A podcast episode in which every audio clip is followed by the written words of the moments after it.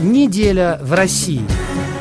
Александр Валиев. На этой неделе глава Росприроднадзора Светлана Родионова сделала заявление о том, что на территории России может произойти экологическая катастрофа, которую она назвала «вторым Чернобылем». Город Усолье-Сибирское в Иркутской области в советское время был известен своим химическим заводом. Однако вот уже несколько лет как предприятие остановлено, а токсичные отходы многолетнего производства, не утилизированные должным образом, по сути представляют собой бомбу замедленного действия. Некоторые подробности ситуации РФИ рассказал местный житель, юрист Владимир Етоев. В начале 30-х годов здесь э, был построен первый химзавод номер 97 по производству тиловой жидкости. Эта жидкость нужна была для плохого бензина, чтобы его а, улучшить качество. А в 1941 году здесь появился эвакуированный из Крыма хлорный завод. В 1945-1949 году здесь появился Ангарский химический комбинат. По репарациям сюда прибыл завод по производству жидкого топлива из э, угля. Но потом а, появился нефтепровод, и в принципе начали делать традиционным способом из нефти бензин. Ну а химия развивалась, и в конце концов где-то вот к 1991 году у нас э, производственное объединение Усольский химпром. И здесь производилось почти 200 химических соединений различных. Это был практически самый большой за Уралом в Советском Союзе химическое производство. Производство химическое пришло в упадок в связи с нашими реформами гайдаровскими и чебайсовскими. Э, наивысшее количество людей работало 12 тысяч. К 2012 году работало 1300. То есть постепенно завод угасал. И возникла ситуация, когда на территории завода осталось огромное количество химических соединений, самых различных. В основном это ртуть. Это у нас было производство ртутного электролиза. Это производство производило каустическую соду. В 1999 году у нас это производство было закрыто и э, должно было быть э, нейтрализовано, демонтировано и так далее. К сожалению, этого не было сделано. Не доходили руки у собственников. К тому времени Усольский химпром был э, акционирован, попал в руки частников. В 2012 году уже окончательно Усольский химпром был полностью обанкрочен. Ну и сейчас как бы пытаются распродать продавать его. И э, попал как бы в такой законодательный вакуум, когда частники разбежались, собственно. Остался антикризисный управляющий, который управляет этой территорией из Подмосковья. А государство также юридических прав особых не имеет.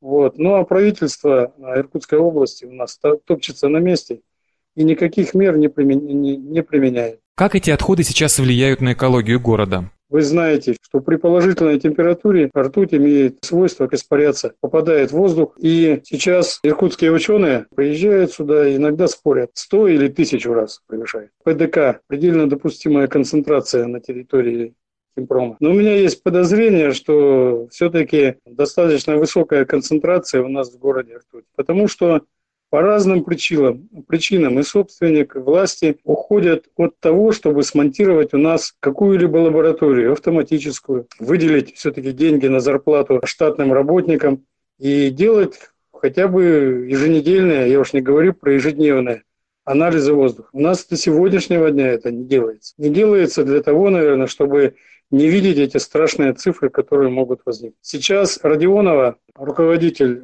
Росприроднадзора, она приезжала буквально месяц или полтора тому назад сюда, она была просто в ужасе. И как э, довольно высокий специалист, она сразу же дала четкие определения о том, что у нас экологическая катастрофа. В принципе, с юридической точки зрения есть определенная классификация и так далее. Но нам э, этой классификации не дают. В принципе, этим должно заняться государство, как наиболее обладающее большими ресурсами. Ведь даже правительство Иркутской области, я уж не говорю об администрации города, с такими вещами просто не справится. Нет таких ресурсов. Это достаточно большое количество денег нужно потратить.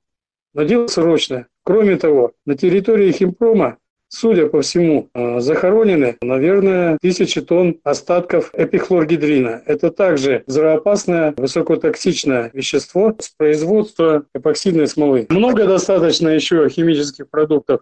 У нас тут для добычи соли закачивали сотни тонн, а может даже тысячи тонн нефтепродуктов, зута, и он сейчас просачивается у нас в Ангару. То есть все уходит в нашу реку Ангару. У нас есть э, уже на дне Ангары месторождения ртути, вплоть до Братска. Региональные и федеральные власти в курсе ситуации? Были соответствующие обращения к президенту страны, администрация города, Дума города пыталась достучаться. Вот на последнем, когда это было у нас, Путин отвечал на вопросы.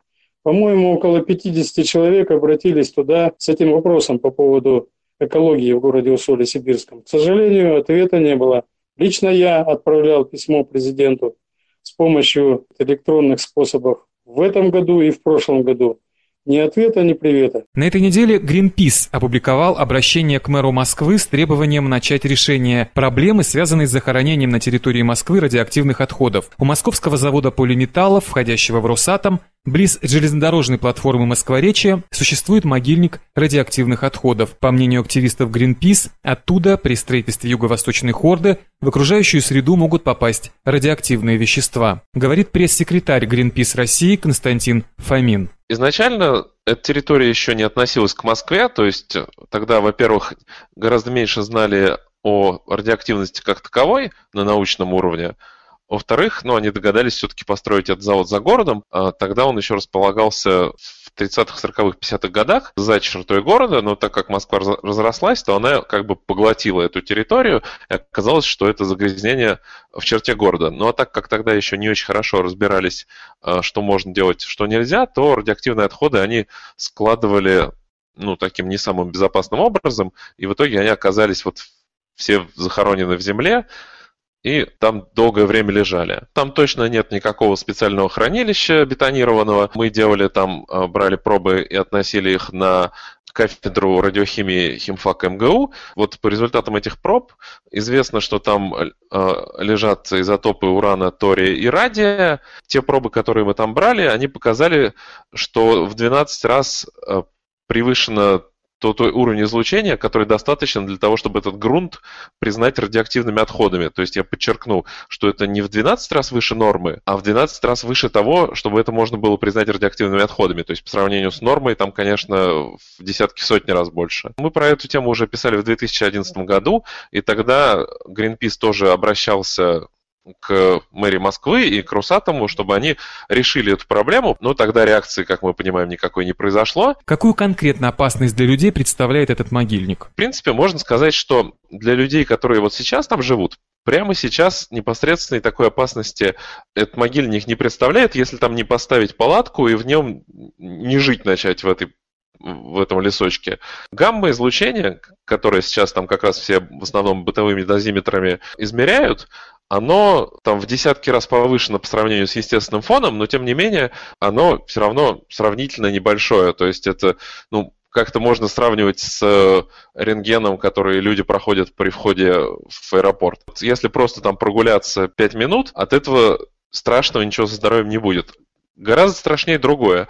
То, что сейчас пошли разговоры о строительстве хорды, в непосредственной близости от этого радиоактивного могильника, он может быть потревожен, земляными работами, там э, оползневый склон, и если там случится э, оползание грунта, то вот этот вот э, как бы грунт, которым сейчас все там засыпано, он будет нарушен. Очень часто говорят, что от, от альфа-частиц да, можно защититься там листом бумаги.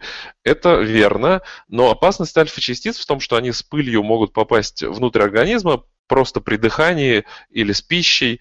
И тогда они намного опаснее становятся. Ну, то есть это намного повышает шанс, э, что у человека разовьется рак, а шанс того, что это распространится по достаточно большой территории, достаточно велик, но во всяком случае его э, стоит э, брать в расчет. Эти частицы могут попасть в реку, они могут просто по воздуху из этого растревоженного могильника разлететься.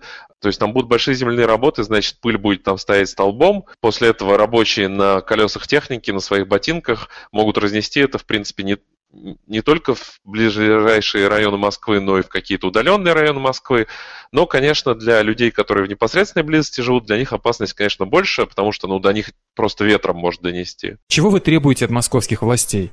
Мы не, не, не требуем ничего невообразимого, мы требуем сейчас в первую очередь оградить эту территорию, чтобы туда не было свободного доступа людей, во-вторых, провести официальную государственную проверку в присутствии общественности, всерьез проанализировать, что там именно лежит, какие там отходы и сколько их, потому что сейчас этого толком никто не знает. И после этого уже соответствующие компетентные государственные органы должны принять решение, что с этим сделать. И, конечно, вопрос о дальнейшем строительстве хорды, там, возможности вообще строительства хорды нужно поднимать только после того, как вот это вот серьезное исследование государственное будет произведено. Я не хотел бы, чтобы дошло до такой ситуации, чтобы люди выходили и пытались остановить технику своими телами. Я в, в понедельник был на митинге, люди были достаточно настроены решительно, им там жить, и они, конечно, за свою жизнь переживают. Я видел, ну, реально людей, которые ой, серьезно переживают. То есть местные жители в курсе? Я так понимаю, что очень многие об этом не знали. Конечно, большим, большим толчком для того, чтобы это как-то разнеслось, стал фильм, который в Ютубе выложила МБХ После этого многие другие СМИ тоже подхватили эту тему, направили свои запросы в соответствующие органы. Очень многие узнали из СМИ. У Greenpeace всегда есть такая стратегия. Мы сначала пытаемся обращаться к всяким ведомствам по-нормальному, по по-человечески, официальными путями. Если нас не слышат, и если это действительно важный вопрос, который, ну, вопрос жизни и смерти, то нужно заставить их обратить внимание. Я думаю, что мы это в любом случае так не оставим. Для международного французского радио РФИ Александр Валиев.